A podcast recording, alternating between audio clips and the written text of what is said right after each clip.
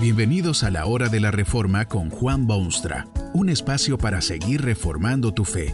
Este podcast es patrocinado por la casa editorial Poema Publicaciones, tu primera opción para libros centrados en el Evangelio, para cada rincón de la vida. Para ver los nuevos libros de este mes, visita nuestra página www.poema.co. Ahora escuchemos a Juan Boonstra con el programa de hoy. Sacudido pero salvado es el título de la conferencia que presenta a continuación el reverendo Juan Bonstra y está basada en las palabras bíblicas de Hechos 9:6. Él, temblando y temeroso, dijo, Señor, ¿qué quieres que haga?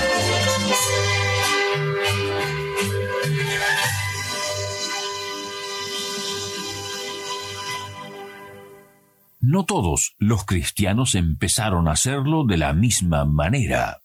Tal vez usted no sabe lo que es un cristiano. Bueno, es un poco difícil explicarlo, pero en, términos brevísimos es una persona nueva, transformada, rendida totalmente a la voluntad y deseos del Hijo de Dios, obediente a los mandatos divinos, activo en la obra de Dios en el mundo y destinado a la gloria eterna.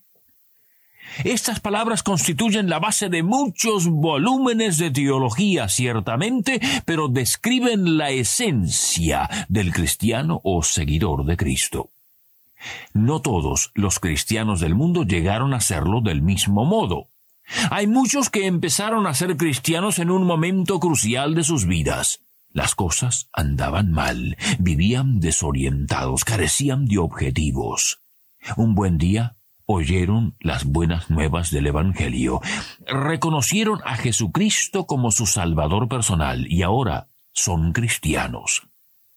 Otros entraron a ese círculo selecto del reino de Dios en una forma relativamente paulatina. Tuvieron padres completamente dedicados a Dios y a las cosas de Dios. Eran creyentes. Sus hijos, esos pequeñitos seres humanos, estaban incluidos en las preciosas promesas de Dios en el pacto que hizo con los suyos y por eso ellos también son cristianos. A medida que fueron creciendo, sus padres les enseñaron y Dios mismo los guió hacia la ciudadanía en su reino eterno. En la Biblia hay un Timoteo, por ejemplo, que pertenece a esta categoría de cristianos. Pero hay otros cristianos que llegaron a hacerlo casi violentamente. Tal vez eran caracteres especiales, o sus vidas eran significativas, o su personalidad era recia. Un hombre que fue radicalmente sacudido para salvarse se llamaba Saulo. Nació en Tarso y había tenido excelente preparación intelectual y académica. Los mejores profesores de su tiempo habían ayudado a formar sus conceptos y moldeado sus ideas. Saulo era, en consecuencia, hombre muy consciente de Dios y de la obra de Dios en el mundo, porque es imposible que una persona bien preparada no sepa de Dios o no le preste la atención que Dios se merece. Tan dedicado era Saulo a la causa de Dios en el mundo que personalmente se ofreció para defenderla. Precisamente en sus días se hablaba mucho de un tal Jesucristo que había vivido en el mundo y se había hecho de discípulos influyentes que andaban diciendo que ese Cristo había muerto ciertamente, pero que también había resucitado. Saulo con su excelente dedicación y su ejemplar devoción, no podía aceptar semejante cuento. Se ofreció para borrar del mundo esa gente sectaria y demostrar a todos que lo de Cristo no era más que un mito indigno de creerse. Las autoridades mismas estaban preocupadas por el impacto de estos cristianos que circulaban por todas partes y se consideraron agraciados que un hombre del calibre de Saulo se pusiese de su lado. Saulo presenció el martirio de uno de esos cristianos. Lo que vio durante el martirio de Esteban posiblemente dejó marcas indelebles en el subconsciente de Saulo. Allí vio un hombre maravilloso, bondadoso, educado, pero ciegamente convencido de que Cristo había resucitado en efecto. Lo condenaron a muerte a pedradas, y Saulo presenció aquel acto cruel. Seguramente para apagar las quemantes llamas de su conciencia, se dedicó con mayor ahínco a la destrucción de los cristianos. Se propuso buscarlos donde quiera que estuviesen, meterlos en la cárcel y terminar con una secta tan abominable. Fue en camino a Damasco que ocurrió la experiencia clave. Allá iba Saulo con su séquito oficial a buscar unos cristianos semisecretos que había en la ciudad. Pero en el camino, Saulo de Tarso empezó a ser cristiano. En forma repentina, una luz enseguecedora resplandeció del cielo de modo que Saulo se cayó a tierra casi inerte, postrado en tierra como humilde víctima de fuerzas para él desconocidas. Y oyó una voz que le decía, Saulo, Saulo, ¿por qué me persigues? Saulo no sabía qué decir. Perseguir. ¿Yo? ¿Perseguir? Estaba así persiguiendo cristianos, pero ¿esto qué puede ser? Enorme, indescriptible, penetrante fue su sorpresa cuando oyó esa misma voz que le decía con tono seguro, Yo soy Jesús a quien tú persigues. Así empezó Saulo a ser cristiano, sacudido, pero salvado. Uno de los más grandes cristianos que haya pisado el suelo terrestre, su conversión de humano común y corriente a cristiano ejemplar tuvo detalles excepcionales, porque Saulo era persona excepcional. Su pasado era rico en preparación, y Dios tenía preparado para él un futuro tan difícil como importante. Saulo, como miles y millones de seres humanos, no creyó en la importancia de Jesucristo hasta que Jesucristo se le mostró en toda su gloria, hasta que, postrado ante luz celestial, no sabe qué camino seguir, sino el de la obediencia total. Saulo hizo la pregunta que todo hombre sensato debe hacer. Señor, ¿qué quieres que haga? Ante el resplandor de Dios y su amor y sus obras trascendentes? Esa es la pregunta que le cabe al hombre que quiere llegar a ser cristiano. No es pregunta fácil, por cierto, porque el hombre se encuentra perdido y confuso.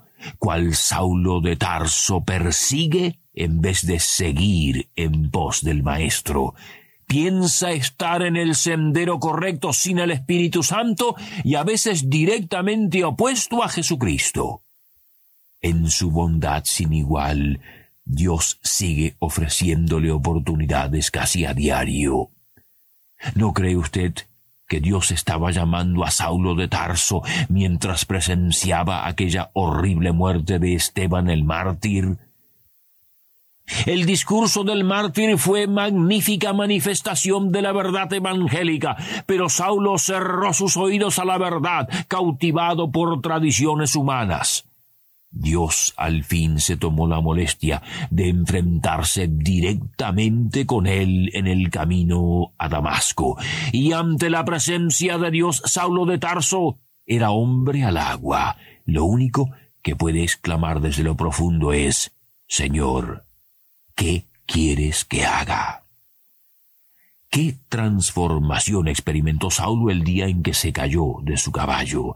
Ya no era el celoso perseguidor de los cristianos, sino un miembro de ese círculo selecto que estaba creciendo por todas partes.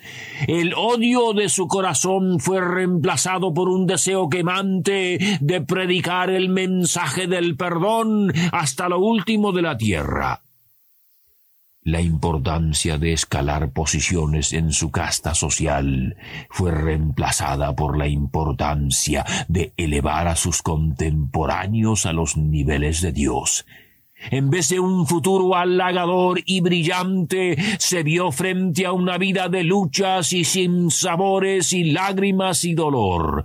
Viajaría por mares y por tierra, visitaría ciudades y foros y cortes de reyes y sería hecho prisionero por la causa bendita de Jesucristo. Saulo no sería jamás el mismo de antes. Hasta su nombre sería cambiado de Saulo a Pablo. tampoco sería el mundo el mismo de antes. La influencia de Pablo sobre su mundo y el posterior hasta el actual ha sido incalculable. Sus enseñanzas fueron la base de la Iglesia cristiana del Nuevo Testamento y hasta hoy y sólo la eternidad revelará el impacto total de la vida y obra del apóstol. Pero no es solo cuestión de examinar una vida tan influyente como si esto pudiera ser modelo para las juventudes o aliciente para los niños. Pablo no apreciaría alabanzas de su nombre y admiración de sus actos. Lo que Pablo quisiera en este siglo como en el suyo, es proclamar a los oídos del mundo el mensaje de Cristo resucitado. Pablo le hablaría a usted de Dios y de Cristo y de la eternidad y de su condición y de su oportunidad de llegar a ser también cristiano. Tal vez vive usted sin esa relación personal con Jesucristo que transformó la vida de Saulo de Tarso. Es una pena, sinceramente, que esté usted perdiendo la hermosa vida que Dios le ha dado, que la esté malgastando. Dios tiene un lugar especial para usted en su vasto reino, sea quien sea y viva donde viva. Tan sinceramente anhela verlo en ese reino que ha enviado a su Hijo unigénito al mundo para que todo aquel que en él cree no se pierda, mas tenga vida eterna. Tal vez Dios le ha estado ya dando oportunidades magníficas de encontrarse con Jesucristo, pero usted ha preferido darle la espalda. Esto ocurre con frecuencia. Pero un día de estos Dios le hablará directamente, allá en las profundidades de su corazón, y usted se verá prácticamente obligado a preguntarle con voz humilde, Señor, ¿qué quieres que haga? Ojalá no tenga usted que caerse de un caballo antes de hacer esa pregunta ineludible. Que este mensaje nos ayude en el proceso de reforma continua según la palabra de Dios. Si quieres profundizar en la exposición bíblica, puedes buscar más recursos en www.poema.co. Allí encontrarás libros que te ayuden a entender la palabra de Dios y aplicarla a tu vida. Poema, el Evangelio para cada rincón de la vida. Nos vemos en el próximo episodio de La Hora de la Reforma con Juan Bonstra.